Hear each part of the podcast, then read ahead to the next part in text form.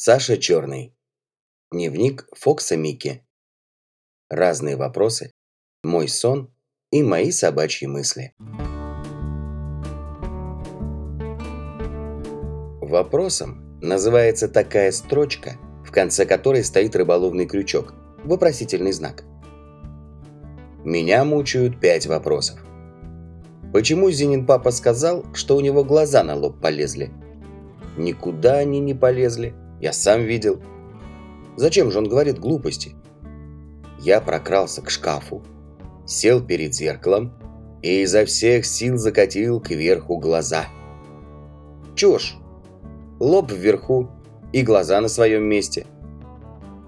Живут ли на Луне Фоксы? Что они едят? И воют ли на Землю, как я иногда на Луну? И куда они деваются, когда лунная тарелка вдруг исчезает на много дней неизвестно куда? Микки, Микки, ты когда-нибудь сойдешь с ума?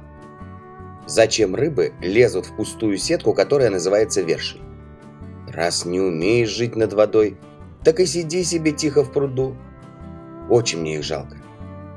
Утром плавали и пускали пузыри, а вечером перевариваются в темном и тесном человеческом желудке – да еще гнусная кошка все кишочки по саду растаскала. Почему Зинина Бонна все была брюнеткой, а сегодня у нее волосы как соломенный сноп? Зина хихикнула, а я испугался и подумал, «Хорошо, Микки, что ты собака. Женили бы тебя на такой попугайке. Во вторник она черная, в среду оранжевая, а в четверг голубая с зелеными полосками. Фу, даже температура поднялась. Почему, когда я себя веду дурно, на меня надевают намордник, а садовник два раза в неделю напивается, буянит, как бешеный бык, и хоть бы что? Зинин дядя говорит, что садовник был контужен, и поэтому надо к нему относиться снисходительно. Непременно узнаю, что такое контужен, и тоже контужусь. Пусть ко мне относятся снисходительно. Пойду догрызу косточку. Я спрятал ее... Где? А вот не скажу. Потом опять попишу. Ах, что я видел во сне. Будто я директор собачьей гимназии. Собаки сидят по классам и учат историю знаменитых собак, правила хорошего собачьего поведения, как надо есть мозговую кость и прочие подходящие для них штуки. Я вошел в младший класс и сказал – «Здравствуйте, цуцики!» «Тяв-тяв-тяв, господин директор!» «Довольны вы ими, мистер Мопс?» Мистер Мопс, учитель мелодекламации, сделал реверанс и буркнул. «Пожаловаться не могу. Стараются». «Ну ладно. Приказываю моим именем распустить их на полчаса». «Боже мой, что тут поднялось?» Малыши бросились на меня всей ватагой повалили на пол. Один вылил на меня чернильницу, другой уколол меня пером в кончик хвоста. Ай! Третий стал тянуть мое ухо в бок, точно я резиновый. Я завизжал, как паровоз. И проснулся. Луна.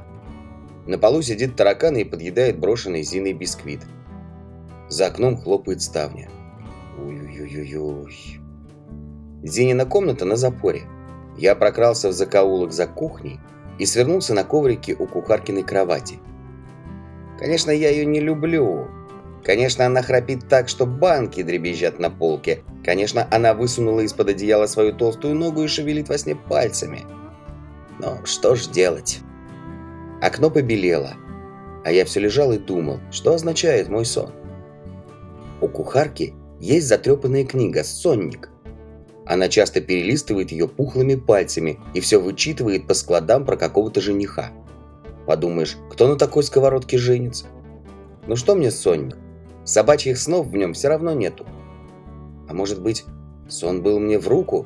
Э, то есть в лапу? Мысли. Вода замерзает зимой. А я каждое утро.